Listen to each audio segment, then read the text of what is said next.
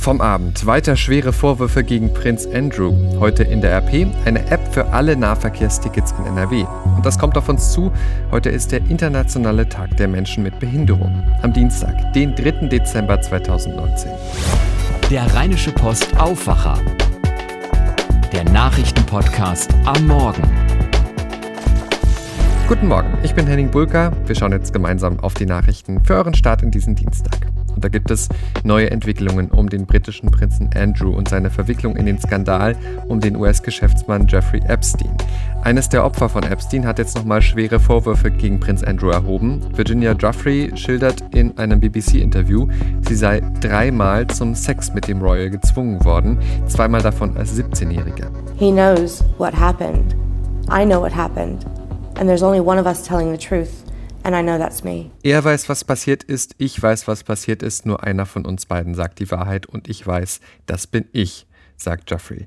Der Prinz, der als Lieblingssohn von Königin Elisabeth II. gilt, streitet dagegen die Vorwürfe ab. Die SPD bekommt neue Chefs, genauer gesagt eine Chefin und einen Chef, Saskia Esken und Norbert Walter Borjans. Das haben die SPD-Mitglieder entschieden. Und was beide auf jeden Fall wollen, nicht so weitermachen wie bisher, sondern den Koalitionsvertrag mit der Union nachverhandeln. Hier haben sich die beiden aber nochmal eine deutliche Abfuhr eingeholt. Gestern Abend von CDU-Chefin Annegret Kamm-Karrenbauer in den ARD-Tagesthemen. Wir haben ganz deutlich gesagt, es wird keine Neuverhandlungen des Koalitionsvertrages geben. Und ich weiß, dass sich der ein oder andere auf die Revisionsklausel bezieht. Diese Revisionsklausel hat gesagt, wir wollen uns anschauen, wenn sich Rahmenbedingungen massiv verändern, also zum Beispiel eine Wirtschaftskrise oder sicherheits- oder außenpolitische Fragen sich neu stellen, dann muss man natürlich auch Politik darauf anpassen. Aber ehrlich gesagt, die CSU hat ihren Vorsitz mittlerweile einmal gewechselt, die CDU hat das getan, ohne dass diese beiden Parteien jemals den Koalitionsvertrag in Frage gestellt haben. Ich sehe auch jetzt keine Notwendigkeit dafür. NRW-Ministerpräsident Armin Laschet, auch CDU, ist aber nicht ganz so hart. Reden könne man über alles, sagt er. Trotzdem bleibt für die SPD am Ende wohl die Frage, die Bundesregierung mit der Union verlassen oder weitermachen. Die SPD ringt also um ihren Kurs. Heute Vormittag kommen Esken und Walter Beuerns mit dem erweiterten SPD-Präsidium zusammen um den Antrag zum Thema für den Parteitag vorzubereiten. Der ist am Wochenende. Schauen wir damit jetzt auf das, was ihr heute in der Rheinischen Post lest. Und da gibt es Neuigkeiten für Bahnpendler und zwar eine neue App. Mobil NRW heißt sie. Das Versprechen, einfach Verbindungen raussuchen können für Bus und Bahn und einfach ein Ticket kaufen können in NRW, ohne sich genau auszukennen mit dem komplizierten System der verschiedenen Verkehrsverbünde. Alles aus einer Hand. Wie das funktioniert, das hat sich RP-Wirtschaftsredakteur Maximilian Plück angeschaut und mein Kollege Christian Kanzorra hat mit ihm drüber gesprochen. Wenn ich mit dem Zug von Düsseldorf nach Köln fahren will und einen Fahrschein kaufen möchte, ist das ganz schön kompliziert, weil es eben zwei unterschiedliche Verkehrsverbünde sind. Seit gestern gibt es eine neue App namens Mobil NRW, die das Ganze viel leichter machen soll. Was genau soll die neue App denn leichter machen? Also bislang war es so, dass man für verschiedene Verkehrsverbünde immer die eigene App benutzen musste. Das heißt also, wenn ich dann jetzt mal den konstruierten Fall, dass ich von Bielefeld nach Düsseldorf, nach Köln, nach Aachen an einem Tag fahren muss, dann hätte ich vier verschiedene Apps, mit denen ich mir das Ticket hätte kaufen müssen. Und das wird jetzt alles in eine einzige App gepackt. Und insofern macht es das dann deutlich benutzerfreundlicher. Wie soll denn die neue App genau funktionieren? Also die neue App ähm, baut so ein bisschen auf dem auf, was, es, was man schon kennt vom DB-Navigator. Äh, tatsächlich steht hinter der neuen App auch die Deutsche Bahn, die das ähm, entwickelt hat. Eine Million Euro sind da reingeflossen. Und da kann ich dann ganz normal äh, den, den Startpunkt eingeben und äh, das Ziel eingeben. Und dann spuckt mir diese App den besten Preis aus, zeigt mir die Verbindung an, zeigt mir auch an, was für Baustellen es möglicherweise auf dem Weg gibt. Also alles sozusagen aus einer Hand. Kann man denn äh, dort auch direkt das äh, Ticket kaufen? Das ist relativ einfach möglich. Ähm, das geht entweder, indem man eine Kreditkarte hinterlegt hat oder mit PayPal ähm, sich anmeldet und dann kann man ganz schnell dort das Ticket buchen und dann hält man dem Schaffner, wenn er dann kommt, einfach einmal das hin und der scannt dann einen Code ab und damit hat sich die Sache. Soll die App noch weiterentwickelt werden? Es gibt Pläne, äh, die der äh, Personenverkehrsvorstand der Deutschen Bahn vorgestellt hat. Er hat gesagt, wir wollen nicht stehen bleiben, wir wollen diese App weiterentwickeln. Und das bedeutet, dass beispielsweise künftig auch es möglich sein soll, darüber Carsharing ähm, zu buchen. Das heißt also, ich stelle mich dann mit der App vor äh, ein Auto und dann kann ich das damit freischalten und kann dann loslegen. Alles klar, vielen Dank. Gerne. Außerdem lest ihr heute bei uns, was bei der PISA-Studie in diesem Jahr anders ist. Wie stehen Deutschlands Schüler im internationalen Vergleich da? Fast 20 Jahre ist es her, dass die Ergebnisse der ersten PISA-Studie bei uns große Diskussionen ausgelöst haben. Seitdem hat sich Deutschland immer weiter verbessert. Heute Vormittag werden in Berlin die Ergebnisse der neuen PISA-Studie vorgestellt und dabei sind diesmal aber auch noch ein paar Sachen anders gemacht worden. Unter anderem spielt eine Rolle, wie gut Jugendliche sich im Netz bewegen und hier Inhalte einordnen können. Mehr zu den Änderungen an der PISA-Studie ihr lest ihr auf RP Online.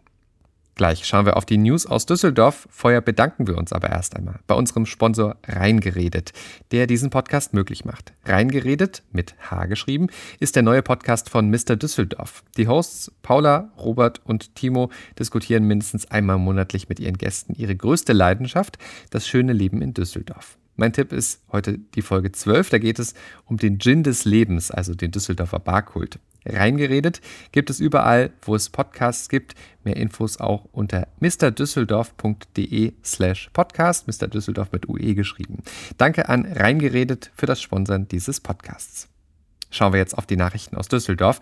Dort gibt es heute Morgen Neuigkeiten für Pendler. Charlotte Großer aus den Antenne Düsseldorf Nachrichten. Guten Morgen. Welche Neuerungen sind das denn? Guten Morgen, Henning. Pendler dürfen ab sofort auf dem Parkplatz der Mitsubishi Elektrikhalle parken. Außerdem wird gerade geprüft, ob die Standstreifen der A46 und der A52 vor der Umweltspur für Busse freigegeben werden können, dann ginge es dort für Pendler schneller und außerdem bekommt die U-Bahn-Linie U75 in Nierenfeld bald dauerhaft ihre eigene Spur. Die Stadt versucht seit Monaten verstärkt, uns zum Umsteigen auf Bus und Bahn zu bewegen. Jetzt ist ein weiterer Mosaikstein hinzugekommen. Pendler können ihren Wagen ab sofort auf beiden großen Parkflächen an der Mitsubishi Elektrikhalle abstellen. Hier ist Platz für insgesamt 700 Autos. Bisher war nur ein kleiner Bereich für Dauerparker freigegeben. Von diesem Parkplatz aus können wir dann mit der Rheinbahn oder der S-Bahn weiterfahren. Pendler können das Angebot tagsüber für 30 Euro im Monat nutzen. Dauerparker können dort rund um die Uhr für 60 Euro im Monat stehen.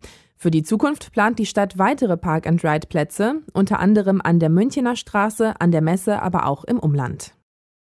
Dürfen Linienbusse bald über die Standstreifen auf der A46 und der A52 nach Düsseldorf reinfahren? Ob das möglich ist, wird gerade von den zuständigen Behörden geprüft. Den Vorschlag hatte Oberbürgermeister Thomas Geisel gemacht. Der Grund? Wegen der Umweltspuren gibt es immer wieder lange Staus bis auf die Autobahnen zurück. In denen steckt auch der öffentliche Nahverkehr fest.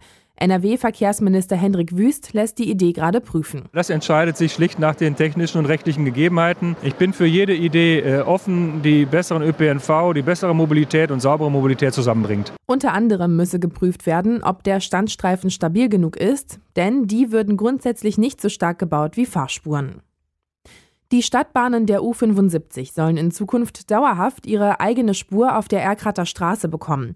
Und zwar stadtauswärts zwischen Nierenfeld und Ella. Dadurch sollen die Bahnen schneller und pünktlicher werden. Probeweise gibt es diese eigene Spur schon seit dem Sommer.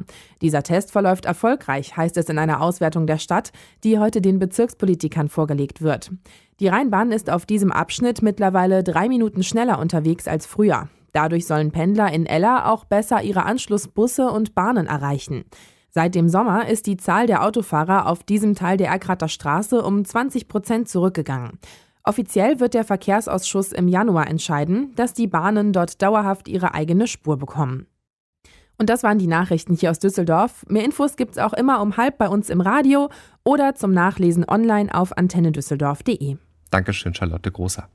Schauen wir jetzt damit auf die Themen, die heute wichtig werden. Und mal etwas anders als sonst möchte ich hier keine ganz harte Nachricht vorne anstellen, sondern ein Thema, das sonst schnell untergeht, nämlich wie unsere Gesellschaft mit Menschen umgeht und lebt, die mit einer Behinderung leben. Heute ist der internationale Tag der Menschen mit Behinderung. Von den Vereinten Nationen ist er ausgerufen worden und die Deutsche Presseagentur hat zu diesem Anlass mit Markus Graupner gesprochen, Vorsitzender des Allgemeinen Behindertenverbands in Deutschland. Dabei die erste Frage, wie weit ist unsere Gesellschaft bei der Inklusion von Menschen mit Behinderung? Im Jahre 2019 schätzt sich die Lage als noch nicht zufriedenstellend ein. Es gibt eine Menge von Absichtserklärungen, aber sie sind in der Praxis noch nicht weit gediehen. Wie sieht es denn mit Jobchancen aus?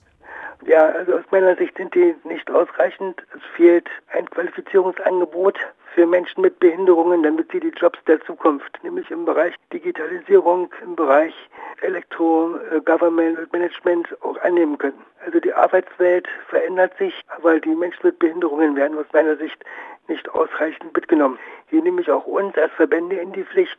Es ist auch unsere Aufgabe, hier mehr und gezielter zu beraten, damit die Menschen die Angebote, die bereits bestehen, dass man das noch besser in Anspruch nehmen kann. Was kann denn für mehr Akzeptanz in der Gesellschaft noch getan werden?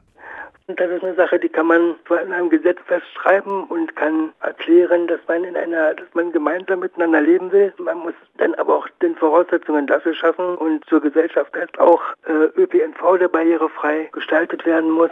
Es reicht auch zur inklusiven Bildung, wo es durchaus ja Absichtserklärungen gibt. Aber in der Praxis merken wir, dass wir oft alleine gelassen werden. Beim Thema Schule, da gibt es ja schon wieder Stimmen, die gegen Inklusion sind. Was halten Sie davon? Der Ansatz prinzipiell finde ich ist richtig, nämlich dass man gemeinsam lernt. Nur wer gemeinsam lernt, kann auch miteinander gemeinsam leben. Und gerade in der Schule werden so Grundsätze äh, gelebt, beispielsweise auch, dass man als Mensch mit Behinderung einen Freundeskreis äh, sich erwerben kann. Sowas geht nur in der Schule. Und sowas geht nicht, wenn man isoliert für sich irgendwo draußen weit ab von der Gesellschaft lernt. Wo herrscht denn aus Ihrer Sicht bei der schulischen Inklusion noch Verbesserungsbedarf? Dringend brauchen wir, damit das überhaupt funktionieren kann, einen barrierefreien Zugang in die Schulen. Nur dann ist eine Inklusion möglich. Und wir müssen uns Zeit nehmen für den Prozess, dass es sehr wohl immer Menschen geben wird, die einen besonderen Hilfebedarf brauchen. Und wir müssen dafür auch entsprechend Personal bereitstellen und wir müssen uns die Zeit geben dafür. Eins können Gesellschaft nicht verordnen, das müssen Eltern auch tun. Das Lernen von gegenseitiger Toleranz und Mitmenschlichkeit. Ob Inklusion von Menschen mit Behinderung gelingt, daran haben wir alle also einen großen Anteil. Antworten von Markus Graubner, Vorsitzender des Allgemeinen Behindertenverbands in Deutschland. Mehrere tausend Stahlarbeiter von ThyssenKrupp wollen heute in Duisburg demonstrieren. Um 11.55 Uhr, also um 5 vor 12. Es geht ihnen um den Erhalt ihrer Arbeitsplätze. Außerdem fordern sie Investitionen in die Stahlproduktion. Anlass für die Kundgebung ist eine Aufsichtsratssitzung der Stahlsparte des Industriekonzerns. Bei dem Treffen will der Vorstand von ThyssenKrupp Steel Europe sein Konzept für die Zukunft des größten deutschen Stahlproduzenten vorstellen. Bei ThyssenKrupp ist nach Einschätzung der IG Metall das gesamte Stahlgeschäft in seiner Existenz bedroht. In London kommen heute die Staats- und Regierungschefs der NATO zusammen zu einem Gipfel, Anlass das 70-jährige Bestehen des Verteidigungsbündnisses. Allerdings, Frankreichs Präsident Emmanuel Macron hatte die NATO ja als Hirntod bezeichnet und deshalb steht die Frage im Mittelpunkt, welche Bedeutung die NATO überhaupt noch hat. Philipp Detlefs berichtet für die deutsche Presseagentur aus London. Wie stehen denn die Chancen, dass die NATO-Staaten wieder mehr Geschlossenheit hinbekommen oder stehen die Zeichen doch weiter auf Uneinigkeit? Naja, jetzt in den letzten Tagen sah das eigentlich eher nicht danach aus. Da haben sich die Spannungen eher noch verschärft. Und diese Aussagen von Macron, die haben zum Beispiel den türkischen Präsidenten Erdogan zu einem deutlichen verbalen Angriff veranlasst.